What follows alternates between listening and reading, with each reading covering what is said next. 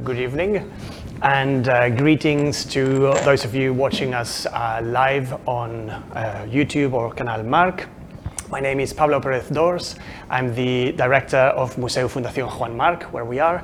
And uh, for those of you who are maybe here for the first time, uh, this is a, a small museum founded in 1990 and holding a collection of works made by artists who were active in Spain in the second half of the 20th century.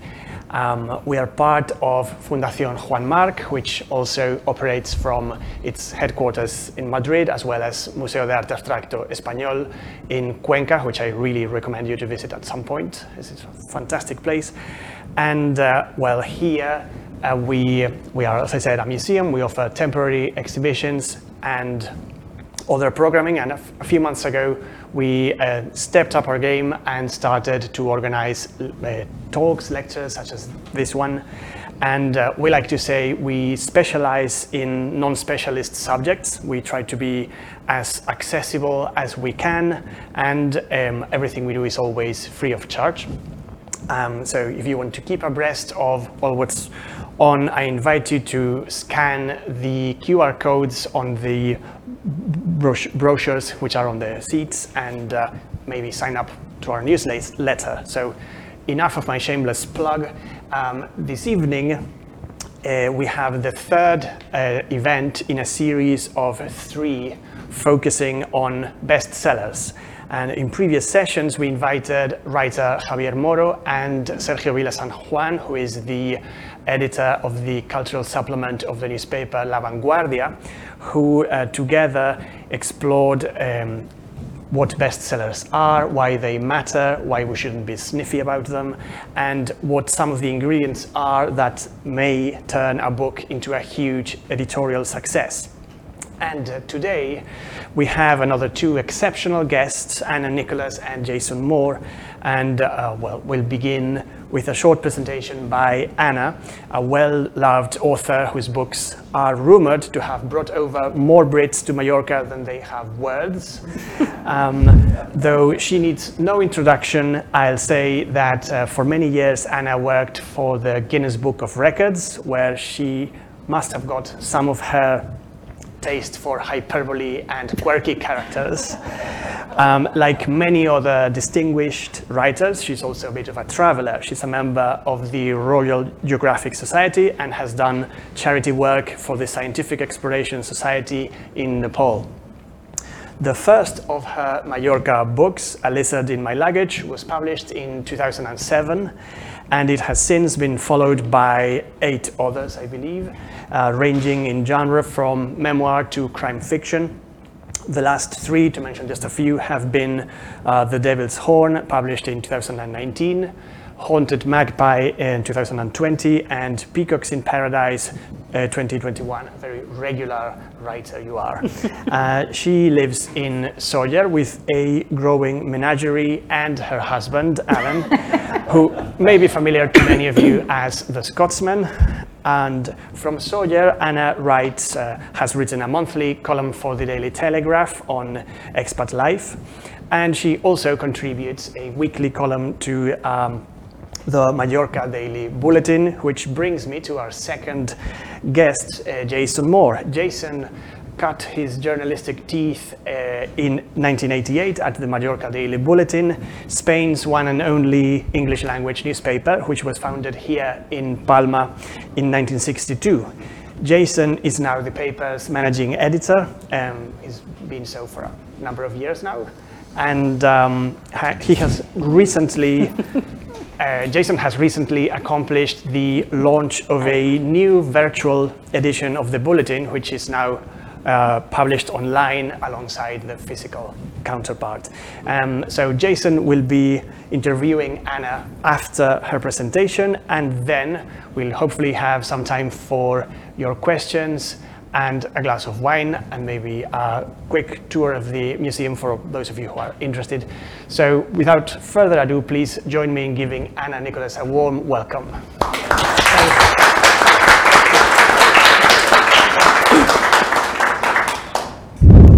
Have my notes here. Thank you very much, Pablo, and, and thank you all for coming because let's face it, it's such a boiling hot day. Um, you could all be by the pool, but instead you're spending it with us. So um, huge thanks. It's lovely to be part of the bestseller series that uh, has been created at the museum. Um, please sit.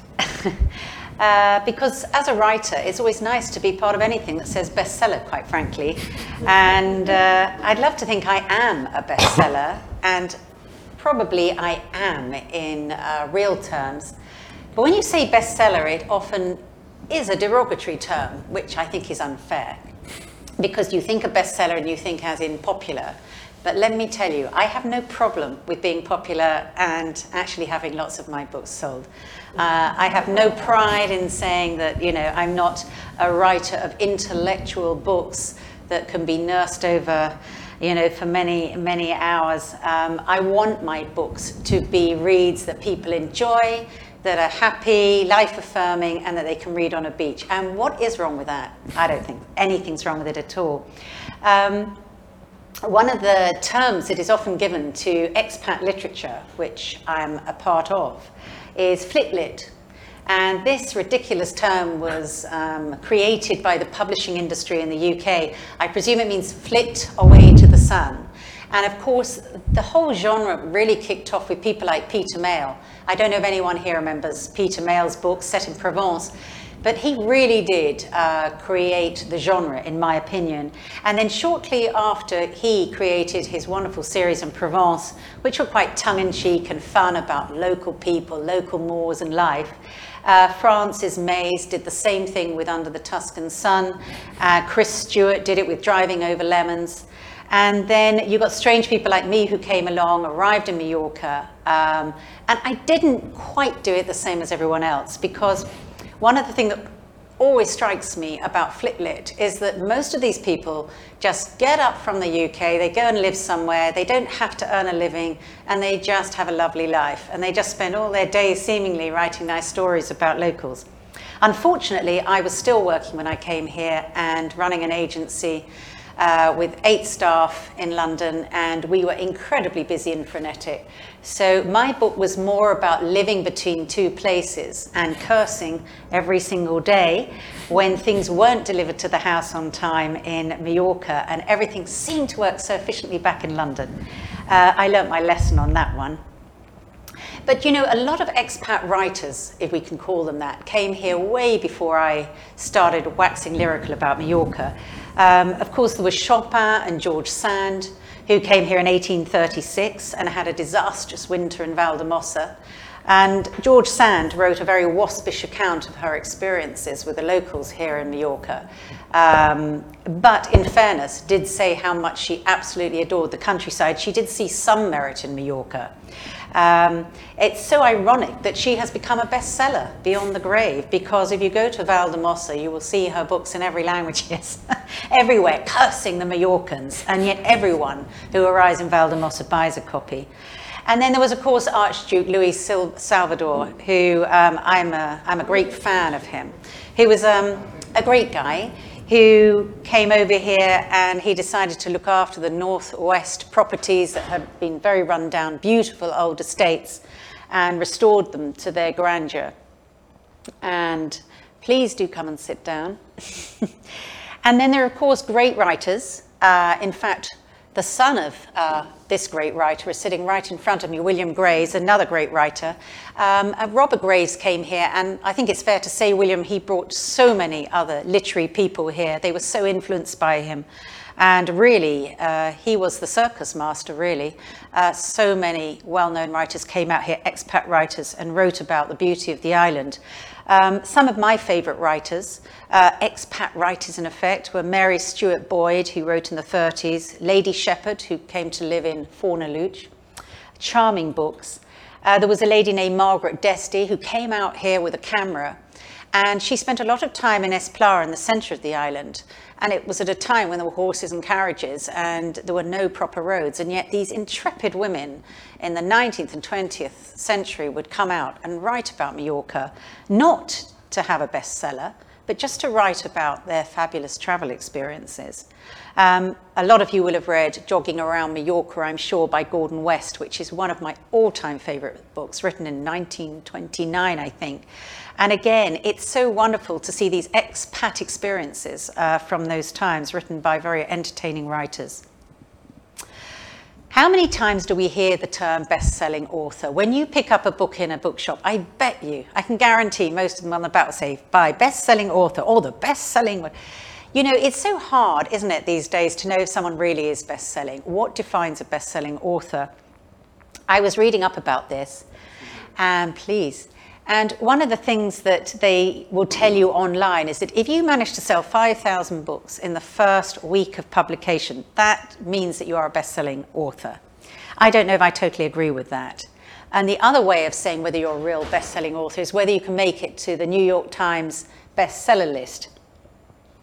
But I'll tell you a very quick anecdote that I found interesting on this whole subject of bestsellers. Um, a friend of mine in Mallorca asked me whether I would meet a multimillionaire American on the island who was writing a book and he's looking for a ghostwriter.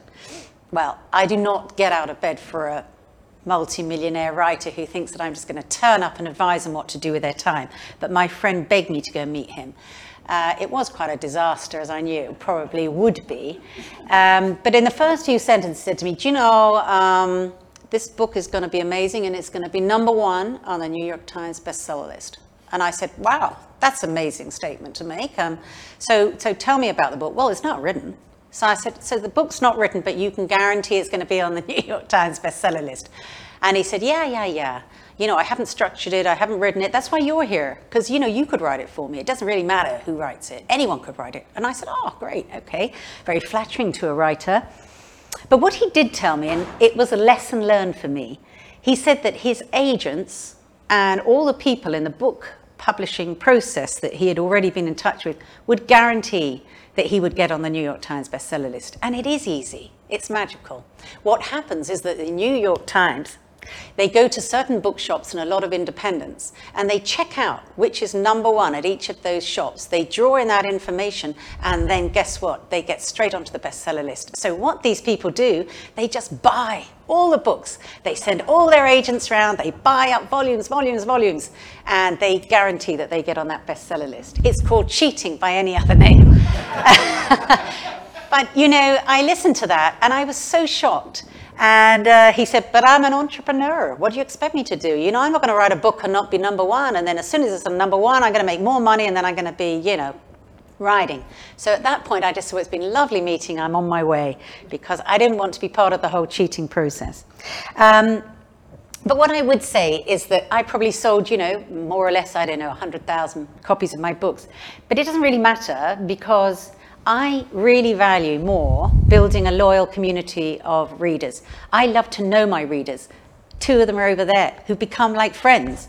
It's more about building a community around your books and hoping that those people love your characters as much as you do and a part of the community in your books. So yes, you know, you could be called a best-selling author and I probably am in my genre, but I still think it's important to place importance not on cheating and being on some frivolous list, as I see it, but actually just doing what you love doing, telling a good story, and being there for your readers. And frankly, that is what I want to achieve in this life. If I never make it onto the New York Times bestseller list, it really is not something I'm going to worry about. So I'm going to stop gassing and uh, hand over to Pablo because we have an interview to go, and I'm dreading the terrifying questions that are going to come my way from the man on the right. Thank you very much.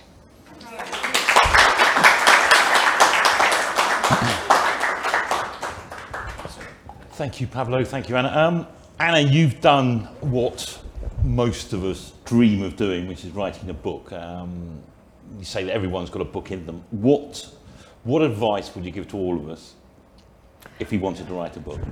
Wow. Uh, first of all, to have a really good idea I always think it's good to start with an idea. Um, and I think the other thing is to first of all decide why you're writing that book.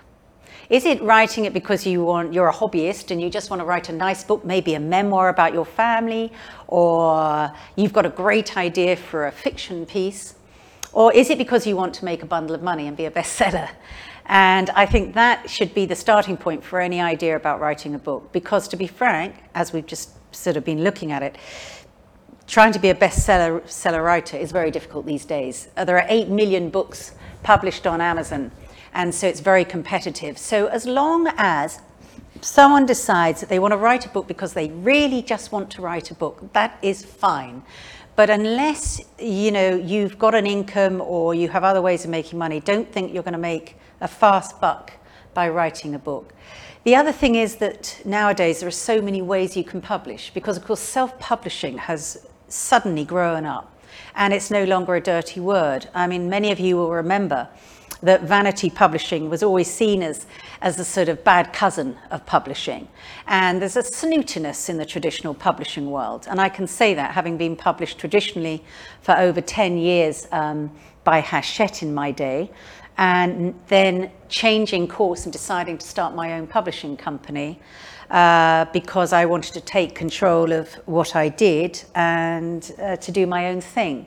But the third step is to do self-publishing. And now anyone can write a book. Everyone in this room could write a book. But what I find um, tricky these days advising people is that I think a lot of people think as soon as they write that manuscript and they self-publish and upload it to Kindle, they're going to suddenly get thousands of people reading their book. The harsh reality is no one's going to read it except your family and friends, or maybe someone that just happens randomly to come across your book if it's under a particular genre, specialist genre, who might read it. Unfortunately, masses of marketing is required to make a success of a book. Obviously, you have you know there's deadlines to keep. Um, I remember interviewing one top author who said that it's you know exceptionally hard work. What got you going? What was your initial idea? and what made you say, right, I'm going to write a book? Okay, so when we came to Mallorca, as I say, I was commuting back and forth to the UK, and at that time, EasyJet was just starting its, uh, its flights, which was a godsend for me. And uh, I used to go on the EasyJet flight back and forth, and I got to know these people on the plane because we were all going back and forth with homes in one place, work in another. And I called it the EasyJet Commuters Club as a joke because I kept seeing the same people. We formed a little club. And that made me think how weird that there are people like me who are living between two places, or certainly maybe at the weekends in Mallorca, back in London working during the week. And so that was the initial germ of an idea to write a book about having a foot in both camps, one in London, one in Mallorca. And I had read quite a lot of Flitlit, and I thought, why is it they never have to earn a living? Why is it that they just have this wonderful life? And I thought, because it's not real. That's why it's not real. So that was my initial idea. And then from there, I thought it would be really interesting to show uh, a sort of English woman's, English woman's perspective who's got a busy company in London, arriving in the sticks in effect. In those days, it was more the sticks in rural Sóller, um, and having to cope with local rural life. As you know, Kate Mentick in the front here will know, I'm a very impatient person. so the first day, I always remember a lady turned up to measure our curtains around the house. She was just from one of the local shops. And uh, she said, okay, I've measured everything, I'll help you with the curtains, and disappeared. And I never saw her again. And I kept saying to her, what the heck's wrong with this place? You know, wh- where is the woman with the curtains? Two months went by, I kept ringing the shop. And in the end, I just gave up, like everyone used to in those days. And um, it must have been about nine months later, uh, there was someone at the gate banging, you know, on the horn. What the heck's this? So I went out and this little car came in. The woman said, Hello, it's Maria, I've got your curtains. And um, it really taught me how, you know, you can be a bad tempered Londoner thinking everything's going to go the way it is in London. And of course, you arrive in a place like Mallorca, or certainly then, and you realize that things don't go the way you want. Another thing I noticed, for example, I was used to running the agency with my husband working with and for me. And suddenly there we were in our house, which was a ruin, with all these builders and workmen and uh, William will get this, and they wouldn't refer to me at all because I was a woman. So they'd only talk to Alan, who had very limited Spanish. And uh, so I'd say, when are you going to do this? And they'd say, well, senor. And they'd talk to Alan. I'd say, hello, hello, anyone see me here? Um, yeah, woman.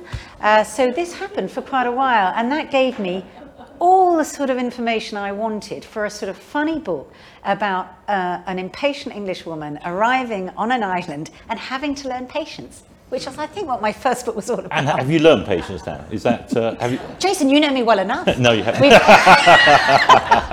we've known each other 20 odd years now, maybe longer.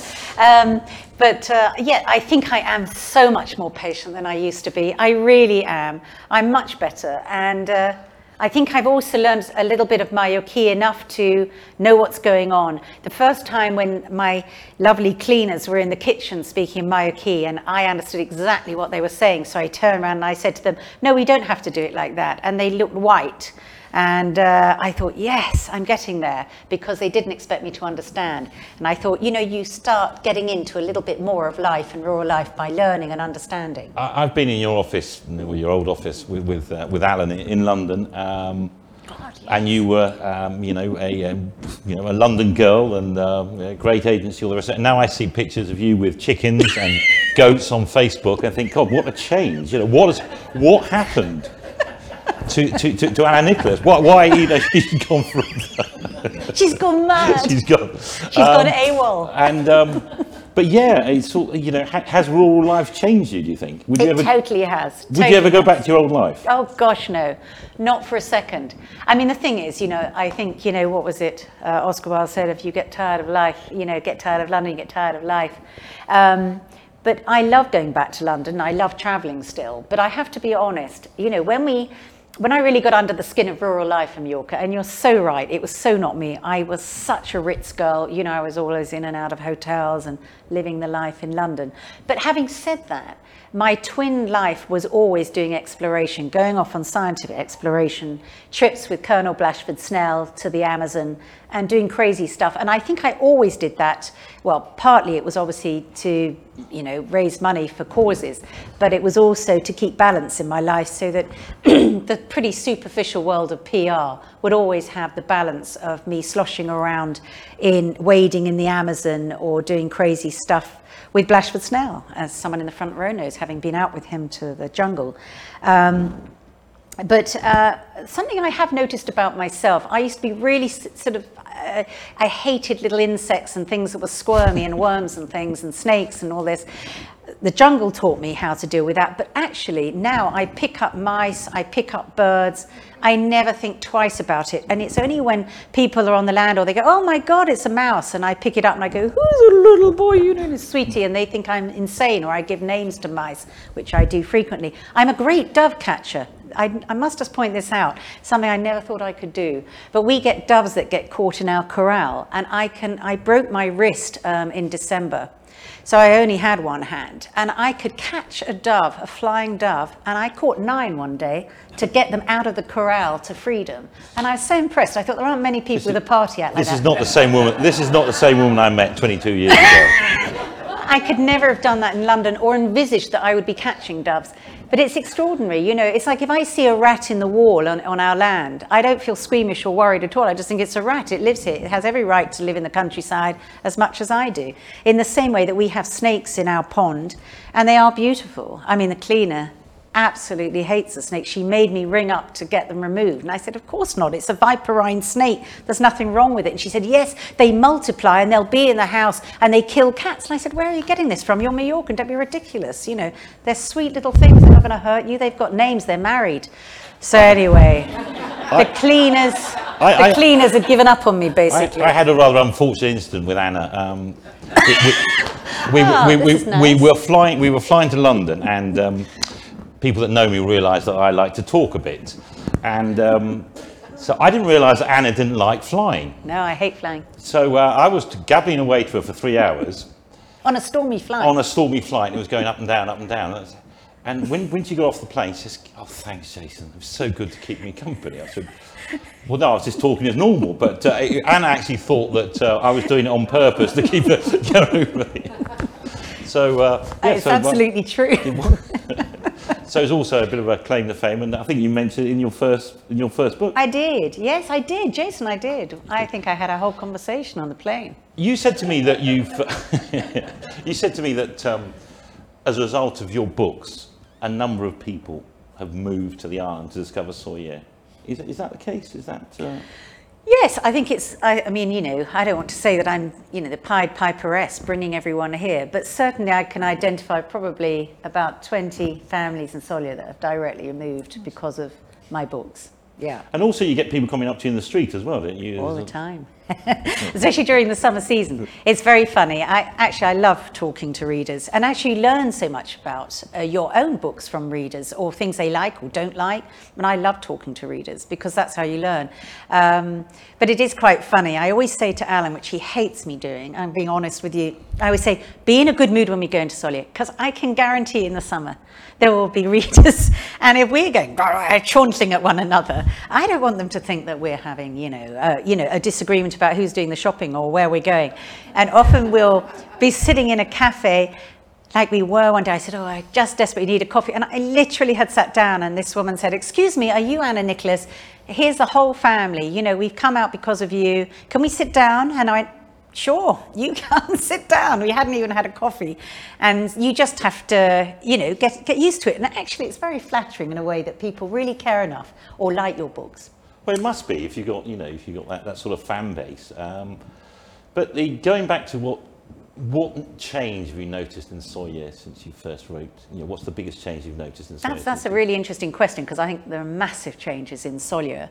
Um, I know when we first arrived, and Alan will remember this, there was only really one main coffee, there are two coffee shops in the centre of Sóller, but there was one that everyone went to, and the expats went there because I think they spoke a modicum. They could say hola, you know, or, you know, do you want a coffee? I think that was about it. And we all went to this one coffee shop, and now it's teeming. And I think eateries, hotels opening up, certainly in Sóller, is the biggest thing I've noticed. Um, there weren't loads of tourist shops um, we didn't have the number of estate agents that we have now. And so all of this has grown in a way, it's grown topsy-turvy, if I'm honest. And I often think, you know, I, I think the old crowd who came to Mallorca even 40, 50 years ago, unlike us who came, say, 24 years ago, um, a lot of them will moan and say it's all changed and it's not the Sóller we knew. And I'm sure this is true of other places on the island. But what I would say is that, you know, there are good things about change too. I, I always thought I was someone that hated change but I've had to learn to adapt again since living here. There are good things about some of the businesses that have come in. Um, I mean, I like the fact that Agromart's arrived in Mallorca and arrived in Sóller. We never had Agromart before. And, you know, there are some good stores, there are good things that happen. I'm not so keen on so many estate agents, I'll be honest, and I really don't like telephone shops. I don't know, I've got a thing about it. If I see another telephone mobile shop, I want to scream. Every time a shop closes, I think, please God, not another mobile, you know, stores opening up. Um, one of my big sad things is that the bookshop closed in Sóller. We had this magical bookshop and it was run by two intrepid ladies. And actually, they wouldn't speak to me in anything but Mallorquí, which I found thoroughly frustrating. But it was good for me because I learnt some Mallorquí from them. And Magdalena, who sadly is now dead, but she literally would direct me to the right books and she would buy Mallorquí, you know, uh, Catalan language books for me to learn about the island and about, for example, the Civil War, which no one likes to talk about in Sóller, I can tell you. But she was the only one brave enough to say to me, "I will get you books on the on on the you know the Spanish Civil War," and she did. And uh, I read a lot of books in Catalan. It took me ages, but I did. so, uh, as you will know, William, not easy for someone like me, uh, non-speaker. Is there a, um, you know, we've just seen that there were, until recently, quite a number of, of bookshops on the island. Uh, that, unfortunately, like news kiosks as well, um, they're declining, they're closing. How do you see the future of books? Do you think we're all going to read them on our phones, on our Kindles? Is that uh, is that the way it's going? It is, Again, a very good question because, quite frankly, it is the way of the future. I think there'll always be old fogies like me who love to read a real book and smell the pages and feel the paper. I love it. I, I can't see myself ever changing. Um, my nephew bought me a Kindle to try and get me to grow up some years ago when Kindle started. And uh, I broke it on the plane, not deliberately, I hasten to add. I put it up above and it fell out and cracked, and I said, It's a sign. Thank you, God. So uh, back to paperbacks. But what I would say is that I've noticed, particularly during the pandemic, that my own books were shooting up in Kindle in the charts. Um, and I do nothing, I hasten to add, with Kindle books. I mean, they're all there on Kindle. But suddenly I was getting a massive amount of readers um, buying my books online. I thought, what are they all doing? Why aren't they buying the paperback? Because, of course, Kindle is so useful in a pandemic. You can just order loads of books, you don't have to go out. And so Kindle then caught my attention. And then I have to be honest, my distributor and my agent in London both said, get with the program. Kindle is the future. You must start pushing Kindle massively. And it is where you're going to get huge upsurge in sales. And I do agree with them. Because the wonderful thing about Kindle, I have to admit, is that there is no investment.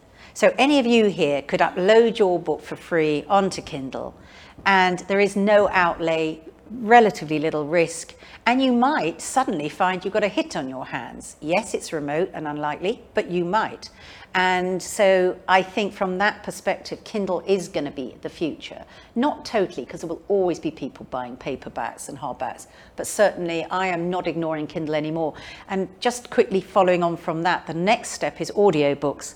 Audiobooks are huge, and um, my lovely agent in London um, is desperate to get me to do audiobooks and I will because I get a lot of readers asking for audiobooks. So because I haven't gone back to London in the last 2 years, she's flying out here early October to discuss audiobooks with me so that we will actually do it. For a um, person, for a person, when I first met you, I think you know it was most well most weeks were in London. You haven't gone back to London for two years. Does that mean that you are permanently settled in Sóller with the chickens and the, and the snakes with names and that? no, it's true. I mean, I'll, to be honest, I was going, latterly I was going back to London every six weeks, then every eight weeks. But then the pandemic came, and I really did just squirrel away. I'm sure lots of us did where we could uh, to keep out of trouble. But it was brilliant for me in a way. I didn't have a hard time during the pandemic, if I'm really brutally honest, because I wrote books. You know, I wrote two books during the whole of the pandemic period. So it was quite a nice uh, period for me, really. I mean, obviously, I would have liked the pandemic not to happen, but uh, it was a very productive time for me writing wise. But then after the pandemic, I thought, I haven't gone back to London. Do I miss London? No. So what is the conclusion? The conclusion is, why do you go back to London? Get people to come here. Yeah. Get your agent to come here. People really need to see you. Can they not do Zoom calls? Can you not do more online? Um, having said that, I am going back in November because I must see my distributor and I've got to meet up with people to do with my books and visit the audio studio. But um, I think I'm going to go back much less frequently, definitely. I, d- I don't think people realise how hard work it is to do a book, isn't it? You know what I mean? It is hard work. You, you, how many drafts would you do of a single book? Um, it's funny because I think of Jeffrey Archer, who obviously you know has a home here on the island. You know him well, and Jeffrey Archer works on a two-hour on, two-hour off basis. I've had chats with him about it, and he likes to start. I think at six o'clock in the morning. He does two hours, and he takes two hours out for the gym and breakfast. Then he does back two hours. I don't do that. I prefer to work in one stretch. And um, the most important thing for me is to have a structure to a book. When people say to you, and you may know people that say this, I just wrote and wrote, they're talking balls, sorry, they don't write and write, you know, like that. You can't write a book like that and have a good book. You need structure, you need a plan. Um, William knows this. You need to know what you're going to be writing about. And actually, I think that is what is the time consuming part of book writing. What I've taken to doing now is I write a 20 page, roughly, uh, synopsis, a long synopsis, particularly for my fiction books, because crime fiction is so complicated, all the red herrings, all the threads.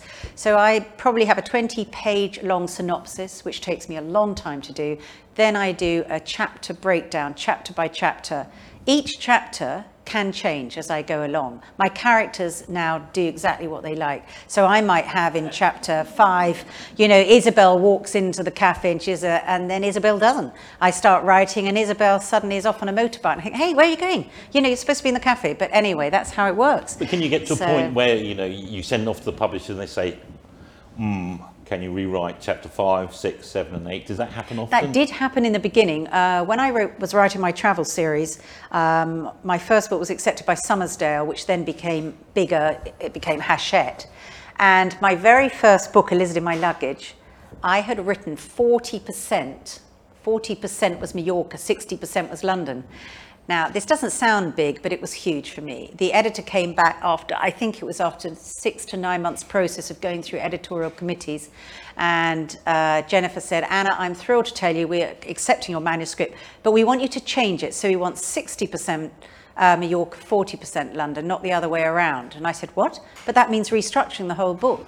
And she said, well, if you want to be published, you're going to do what we want. And I said, right, no problem. You know, yeah, that's fine. I'll just unwind every single chapter. It was a hellish job, but you know, I'm so glad I did it because it taught me about editing. It taught me about sticking with the knitting. And you know, when anyone says it's easy to write a book, it is not easy. Yes, you can write a bad book, that's easy. But to really try and structure a book properly, you really do have to work so hard I remember to get it right. You mentioned uh, Jeffrey Archer, and he says, you know, I remember he was asked, um, you know, how do you get round to writing a book? And he says, well, it's bloody hard work. It is. I mean, Jeffrey does lots and lots of He said nine months he spends writing uh, book. You know. I mean, I think it takes if you if you have you see the problem also is that I'm not a full time writer because I'm the York and destination guy for the Telegraph and I get a lot of work from the Telegraph. I do all the hotel critiquing for the Telegraph, which is a hellish job as you can imagine, going around five stars, staying overnight, having to eat there. Someone has to do it. Um, it's tough. So um, I do all the all the sort of uh, the, the hotel reviews of the Telegraph. Then I do a lot of writing for them. If they've got something suddenly coming up, they want me to write about. I don't know, a decision in the Baleares, and then that takes a lot of research. For example, they wrote to me the other day saying, Anna, can you update all the Mallorca and, and Palma guides on the site?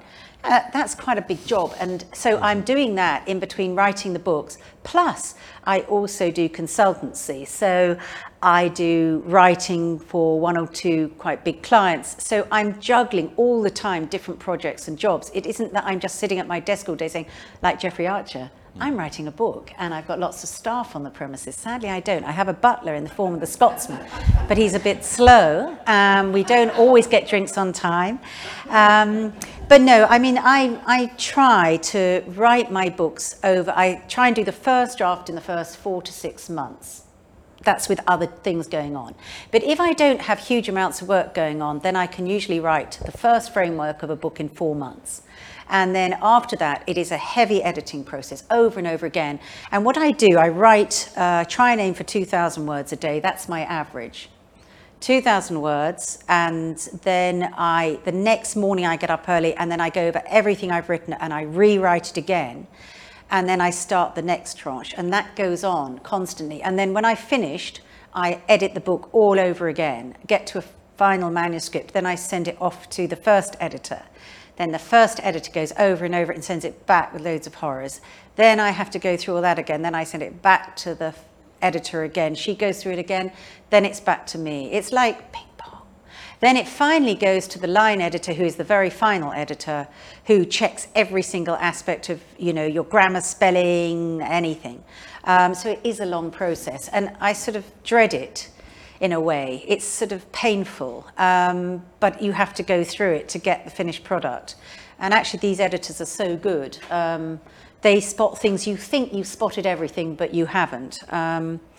So yeah, it's a long process, but this is why I always say to people who say I want to write a book, are you prepared to go the whole process? Because if you think it's easy, just write a nice little book and you send it off. No, you don't. It is nothing like that.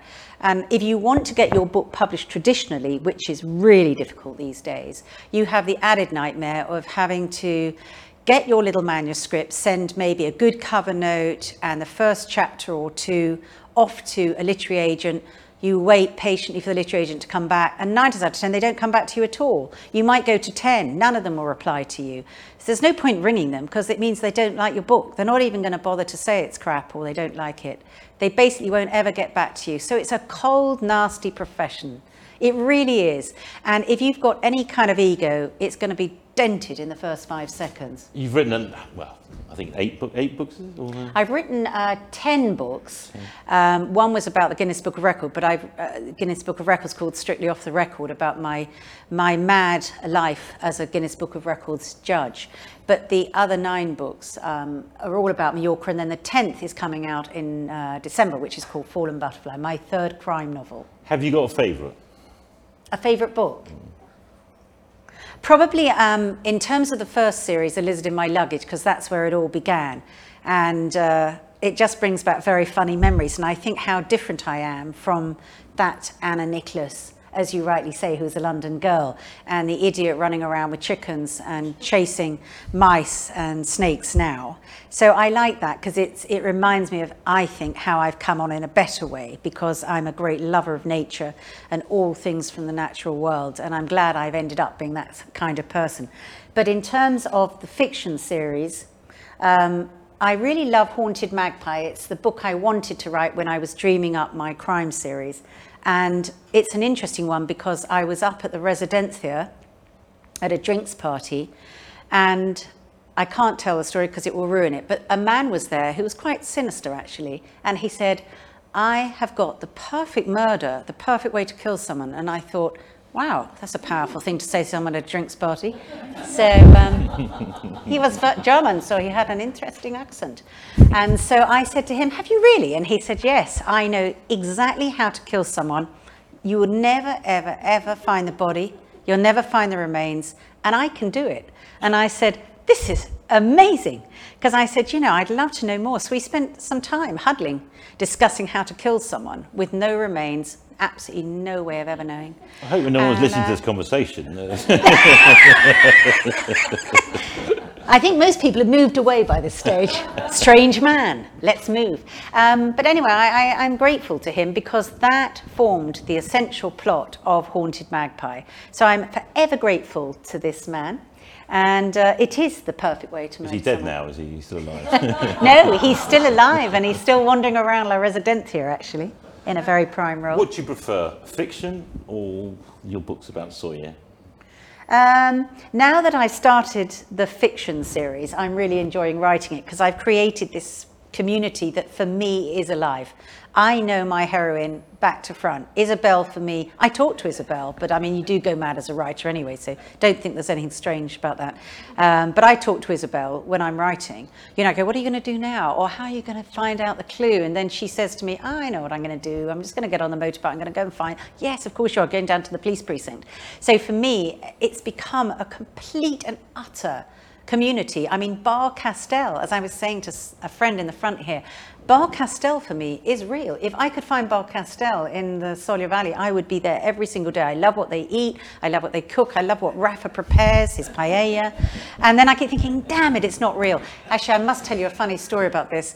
I was in the port um, after my first book, The Devil's Horn, and uh, a man was staring at me quite aggressively, actually, in the Albatross bar, and finally got up and he came over to me and he said, Are you Anna Nicholas? And I said, Yes. He went, I've got a major bone to pick with you. So I said, Oh, right.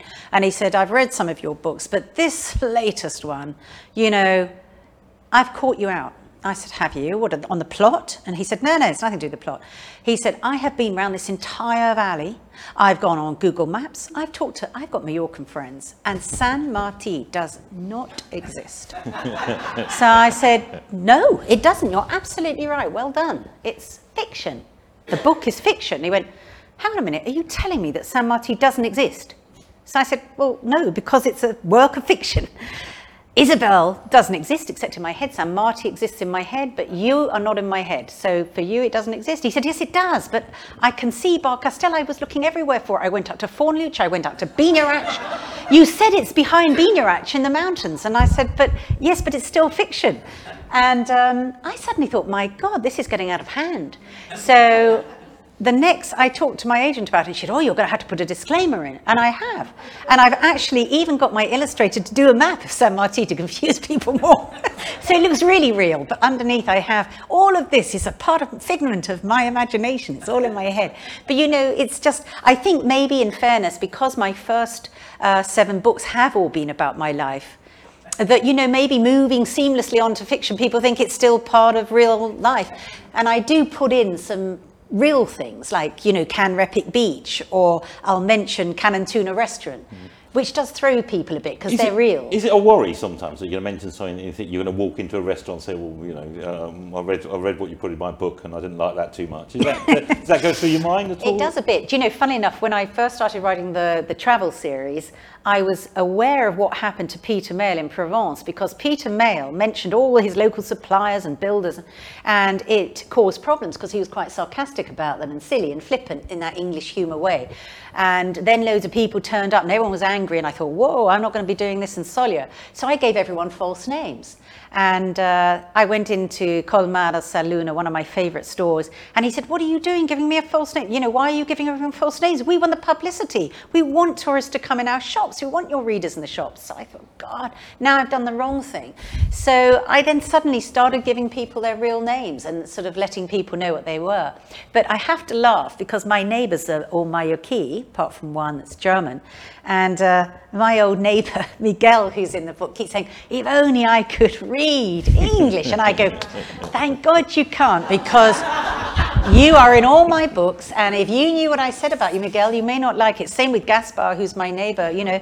And uh, he keeps saying, oh, my English isn't good enough. When are they going to be in Spanish? And I keep saying, que lástima. What a shame they're not in Spanish yet.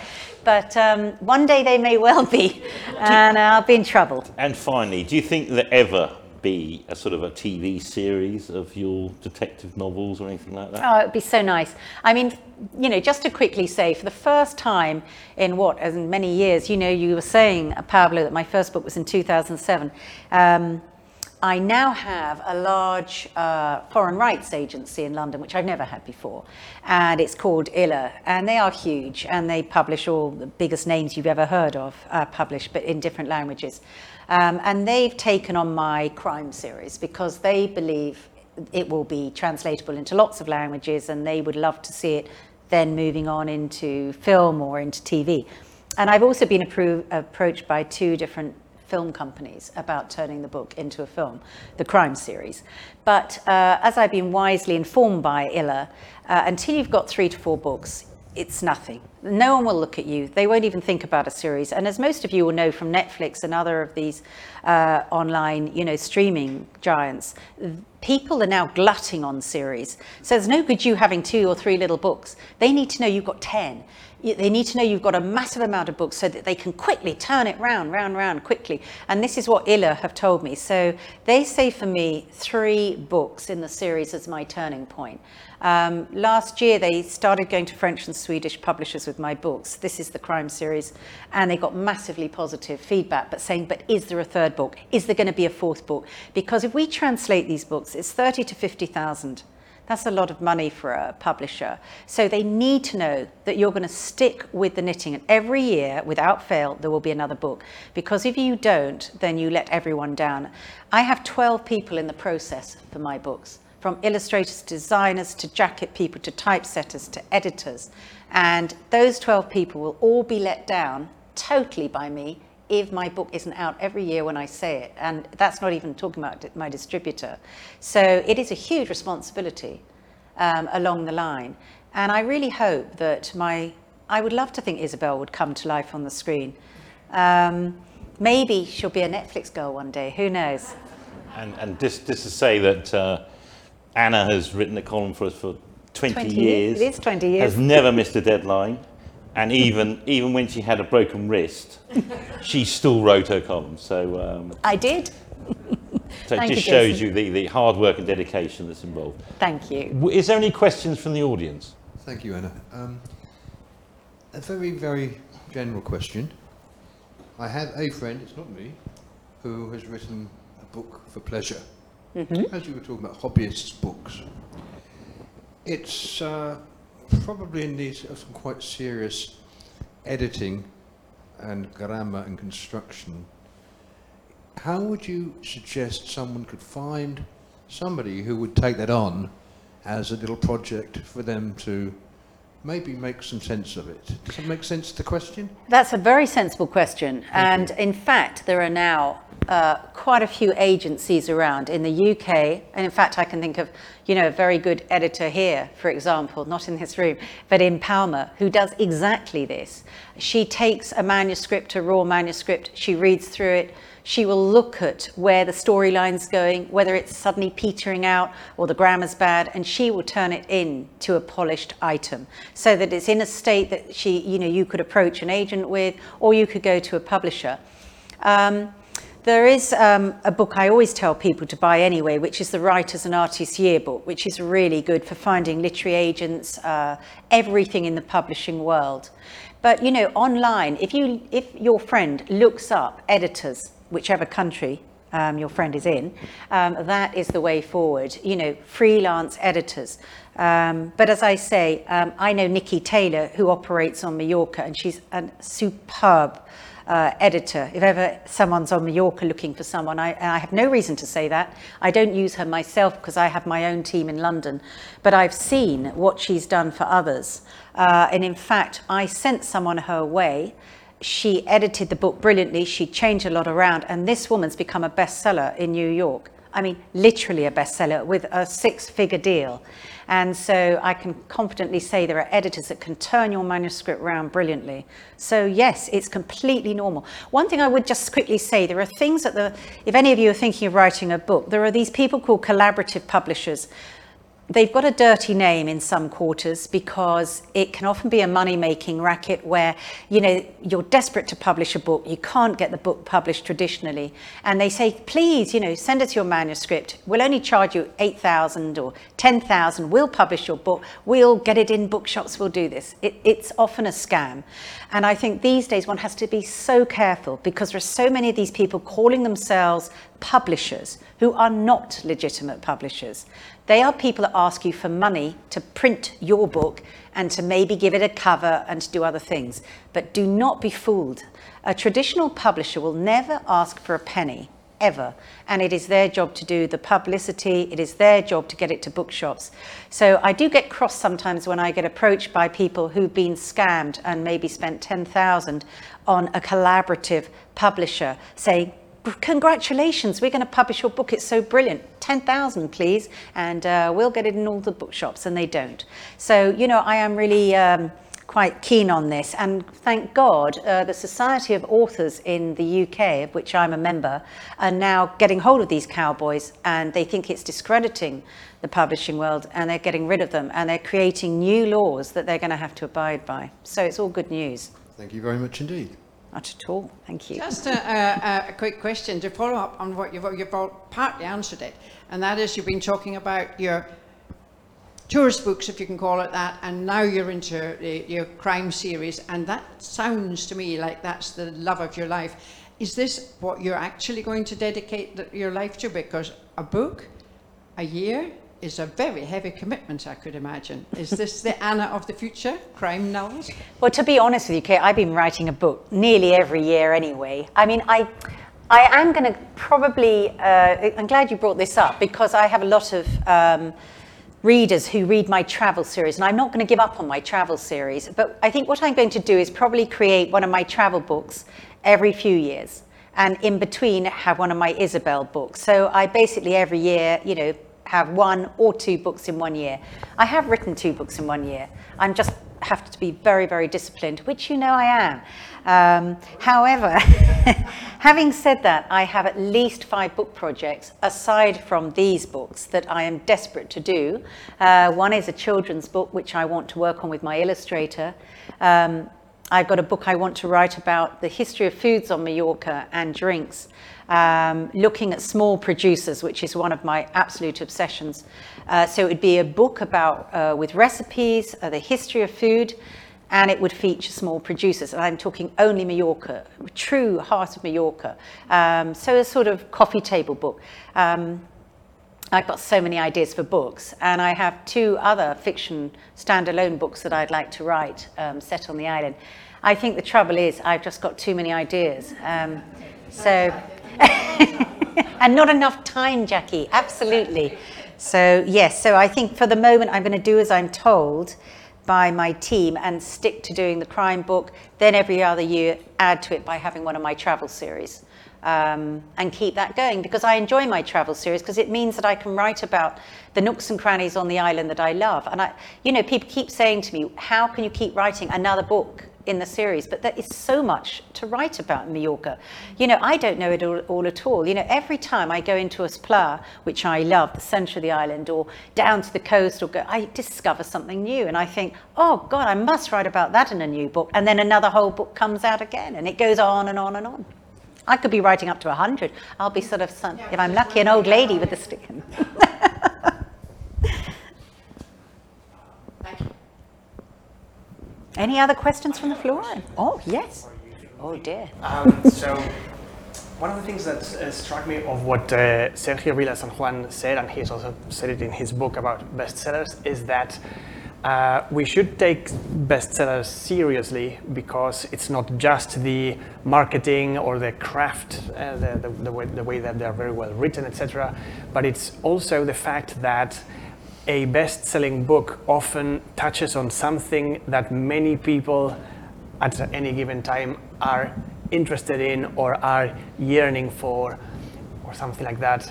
So of course your books have the attraction of a an exotic warm climate and things like that but could you uh, summarize what else um, do you think you have found that so many people like? What is like the essence of what makes your books resonate with so many people I would say, and this may sound a little wet, but I think joy. I think most of my books are about joy. And even though I am writing a crime series, it, it does have some nitty gritty murders. I'll concede, Scotsman. Uh, my husband doesn't think they're all Agatha Christie. He thinks some of my murders are a bit scary. But the point about all my books, whatever I write, I cannot bear the idea of writing a depressing book. It's just not my nature. And even if I have a scary part in my crime novels, ultimately, mm-hmm. I want my books to be about the joy of Mallorca. I want it to be about real life, about the color, the flavors, the smells, the gastronomy, the history, all the wonderful things that make up this island. And so, whether it be a crime book or it's one of my travel books, I really want my readers to celebrate life. It's, it's not even just about Mallorca, it's about celebrating all the best things of life, whether it be in England, in Mallorca, or anywhere else. I chose Mallorca. But um, I think there's so many things that make us sad in life, and there's so much to be depressed about. There are so many pressures. And I think, you know, I've read so many books that make me depressed. And I think, God, what am I reading this for? Life is depressing enough. So why not spread joy, write books that make people laugh, that don't have to be an intellectual survey of the mind? Do you know, I was speaking to Norris McWhirter's son recently, Alistair McWhirter, who writes books himself. And he was reading one of my books. And um, I said to him, Do you know, I'm. I don't read intellectual books at the moment at all. I'm not reading anything intellectual. And he said, thank God, nor am I. I'm writing, reading as many cheerful, you know, or blockbuster books that are fun, bestsellers, hmm. that I really relish, that I can read at night and enjoy. I don't want anymore to read these soul searching books. He said, quite frankly, we've gone through hell. All we need now is to just celebrate life and have a bit of humor and fun in our lives. Mm-hmm. So that is what I try and do in my books. And I mm. hope any of you that have read my books do agree that I try and bring some joy. You know, even at the end of my crime novels, I'm never going to have them finishing on a bad note. They've always got to finish on an upbeat note, or it's just not my kind of book. Mm-hmm. Thank you very much, Anna. Thank you.